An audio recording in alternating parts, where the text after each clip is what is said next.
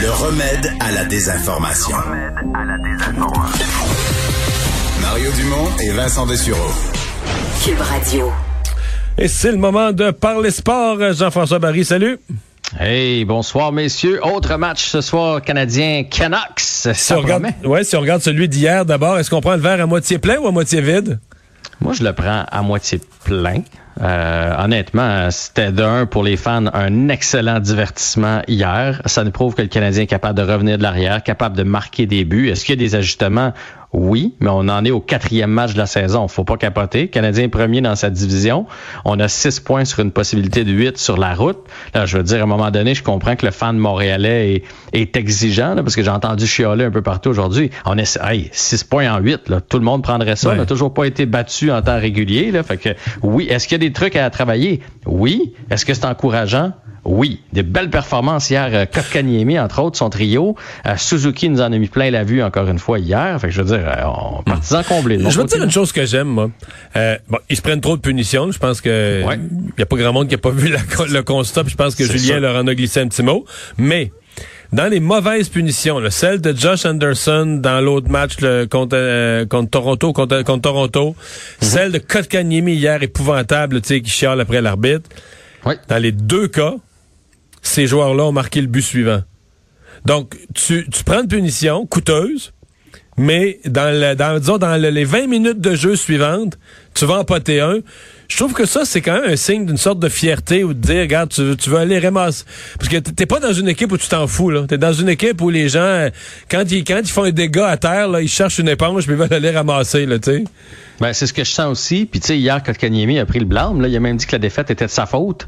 Euh, même si euh, dans il y a une fiche de plus 2, il a joué son premier, son meilleur match de la saison. Puis sans son trio hier, le, le, Canadien ne revient pas dans le match. Mais ça prouve que il, euh, euh, mon Dieu, j'ai juste, il care pour son pour son équipe, pour ses chums. Il était pas fier de ce qu'il a fait. Puis, puis tu sais, euh, j'entendais Jean-Charles Lajoie d'ailleurs dire ça aujourd'hui. Il y a bien des pénalités que le Canadien prend présentement qui ne seront pas signalées quand va arriver la fin de saison et les séries. C'est plate, mais c'est comme ça. Donc, on va être équipé pour veiller un peu plus tard cette année.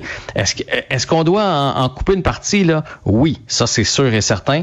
Mais tout de même, moi, j'adore ce que je vois du. Mais ça veut aussi dire des fois que tu joues avec énergie. Il y a les, ben, les données pour envoyer le, retarder le match, envoyer une rondelle dans la foule. Là, ça, euh, falloir qu'ils vérifient l'angle de leur palette un peu mieux. Mais sinon, tu sais, de jouer agressif, puis c'est aussi le signe que tu joues avec une, intensité de série. Là, c'est.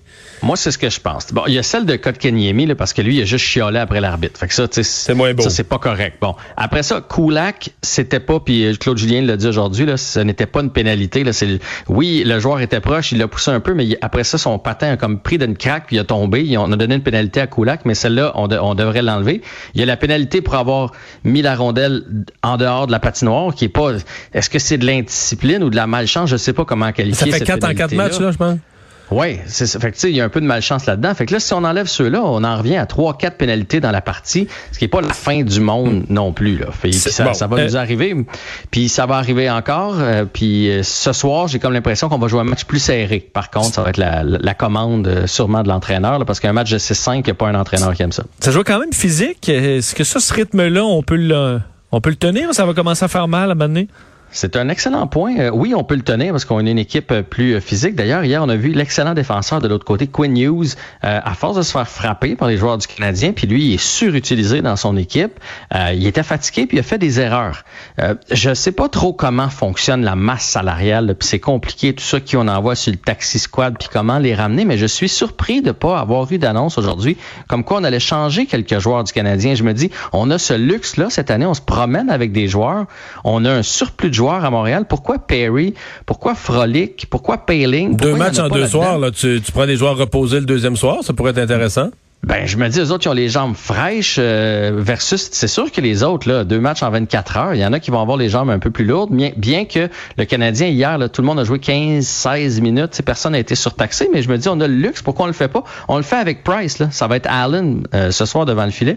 Pourquoi on le fait pas avec les joueurs? Mais peut-être qu'il y a une technalité que, que, que, je ne comprends pas là, dans le, fait de rappeler des joueurs puis de retourner dans le taxi squad. Là, ça a l'air d'être toute une aventure. À chaque, entre chaque match, on envoie quelqu'un sur, euh, sur le taxi squad pour sauver des sous. Là. Fait que euh, peut-être qu'il y a quelque chose qui m'échappe de ce côté-là.